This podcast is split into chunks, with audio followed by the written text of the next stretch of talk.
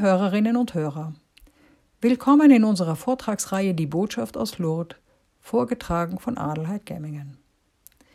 Heute fahren wir fort mit unserem Thema Bernadette in Nevers und gliedern unseren Vortrag in drei Kapitel. Die Ankunft in Nevers, das Noviziat und Bernadettes Weg zur Heiligkeit. Unseren letzten Vortrag haben wir damit beendet, dass Bernadette Lourdes verlassen hat und sich auf den Weg macht nach Nevers. Es ist schon dunkel, als der Wagen mit Bernadette am Samstag, den 7. Juli 1866 gegen 22 Uhr das Tor des Klosters Saint-Gildard passiert, das Mutterhaus der Schwestern der Nächstenliebe und der christlichen Unterweisung. Die lange Reise begann drei Tage früher auf dem Schienenweg. Mit den beiden Postulantinnen, die Bernadette begleiten, und den zwei Schwestern, die sie abholen, ist sie durch Bordeaux gekommen. Dort hat man sich die Zeit genommen, den kleinen Bauernmädchen, die nur ihre Ecke im Bigorre kennen, das schönste und beeindruckendste der Stadt zu zeigen. Die Kirchen, viel größer als die kleine Kirche St. Peter und Paul in Lourdes, den Fluss mit seinen Ozeanschiffen und auch die Grünanlage. Das Einzige, was Bernadette übrigens interessiert, sind die Fische in all ihren Farben, die sie dort im Teich entdeckt. In den Wassern der Gave hat sie derartiges niemals gesehen. Die Reise ging weiter über Périgueux, wo am 6. Juli die Ordensschwestern ihren Schülerinnen und Waisenkindern die Seherin zeigten. Am nächsten Tag waren sie endlich in Nevers. Am Bahnhof erwartete sie ein Auto ein letztes Umladen des ärmlichen Gepäcks und dann in der Dunkelheit der Friede von Saint-Gildard, wo Bernadette ankommt, um sich zu verstecken. Denn als sie ihre Angehörigen am 4. Juli 1866 in Lourdes verlassen hat, glaubte sie wirklich sagen zu können, Lourdes ist für mich nun zu Ende. Hatte Bernadette, es war bereits nachts, als sie durch den Torbogen des Klosters fuhr, die Zeit, die beiden Worte zu lesen, die in den Stein eingemeißelt sind, Gott allein? Nur wegen dieses Gott allein ist sie freiwillig bis hierher gekommen.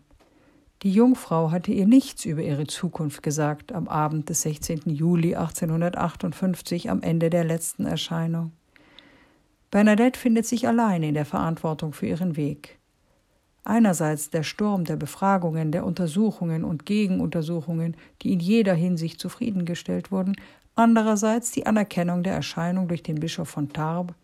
All diese Hindernisse musste Bernadette eins nach dem anderen meistern. Sie war berühmt geworden und gewisse Leute wollten einen Star aus ihr machen.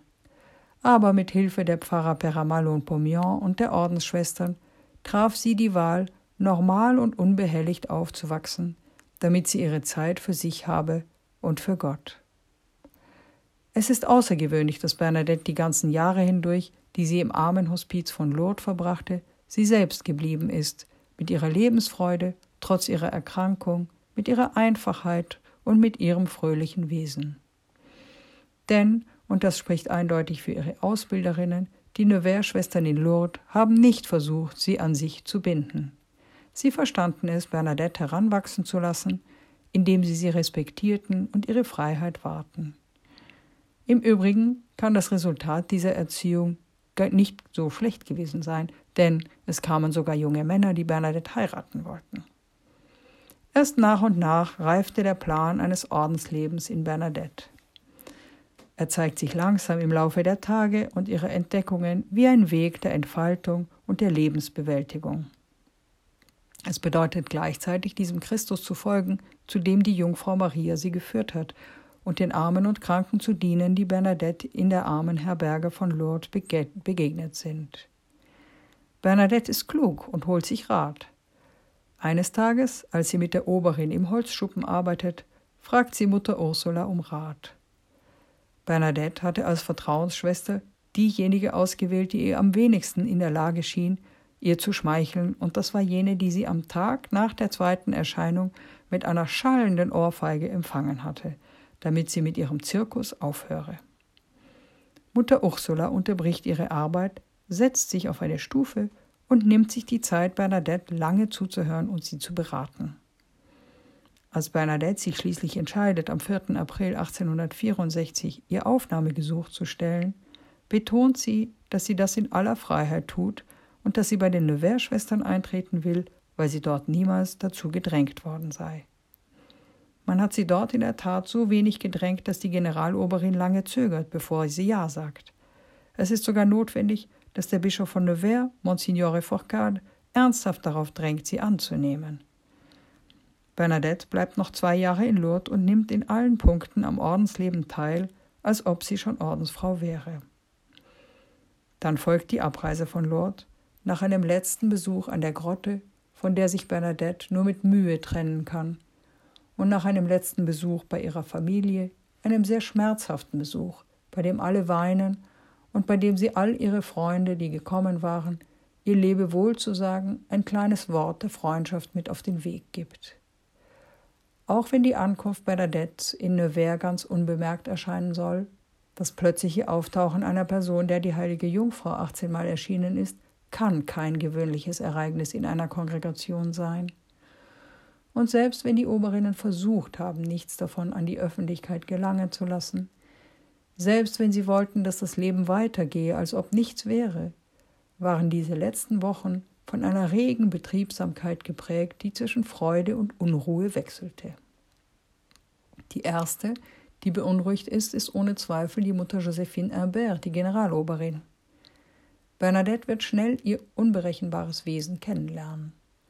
Es ist oft so schwierig und wechselhaft, dass Bernadette eines Tages gestehen wird, Oh, wie ich die Mutter Generaloberin fürchte. Sicherlich, sie hat Ja gesagt, als Bernadette um Aufnahme gebeten hat. Aber sie ist auch hin und her gerissen zwischen dem Entzücken, sie aufzunehmen, und der Furcht, jemanden mit einer derartig schwachen Gesundheit zu akzeptieren, der sehr schnell eine Belastung für die Ordensgemeinschaft werden kann. Sie ist im Zwiespalt zwischen Ehre für ihre Kongregation und Verantwortung, die das Ganze für sie mit sich bringt. Eine andere Schwester muss auch beunruhigt sein, Mutter Therese Vauzou, die Novizenmeisterin. Sie ist es, die die schwere Bürde auf sich nehmen wird, Bernadette auf dem Weg zu begleiten, den diese ausgewählt hat. Man hat Bernadette versprochen, nicht mehr über Lourdes zu reden. Aber der Wissensdrang wird stärker sein als das Versprechen. Am Tag nach Bernadettes Ankunft in Nevers wird es den ersten Verstoß bereits gegen die Abmachung geben. Vor der gesamten Ordensgemeinschaft von Saint-Gildard und den benachbarten Ordensgemeinschaften, die aus diesem besonderen Anlass zusammengerufen werden, wird Bernadette noch einmal von den Erscheinungen erzählen müssen. Man verspricht ihr, dass danach Schluss sein soll.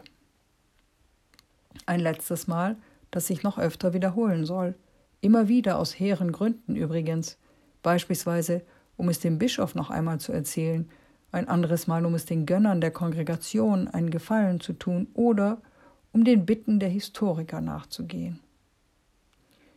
Als Bernadette am Morgen des 4. Juli ihren Angehörigen Lebewohl gesagt hatte, stand ihr Entschluss fest, diese Seite ihrer Vergangenheit umzublättern. Beim Durchfahren der Klosterpforte von Saint-Gildard glaubte Bernadette wirklich, dass das Kapitel Lourdes zu Ende und die Seite endgültig umgeblättert sei. Aber sie wird lernen müssen, dass diese Zeit niemals ein für allemal zu Ende sein wird und dass die Vergangenheit uns niemals mehr endgültig loslässt. Fragen auch wir uns an dieser Stelle, wie uns Lourdes bewegt hat, welche Begegnungen wir dort erlebt haben, schöne oder beunruhigende, bewegende oder ernüchternde. Und ob auch wir uns wünschen, diese Seite unserer Vergangenheit einfach umzublättern. Auch wir werden merken, dass die Vergangenheit mit allen Eindrücken und Erfahrungen Teil von uns geworden ist und uns niemals mehr endgültig loslässt, so wie es auch Bernadette ergangen ist.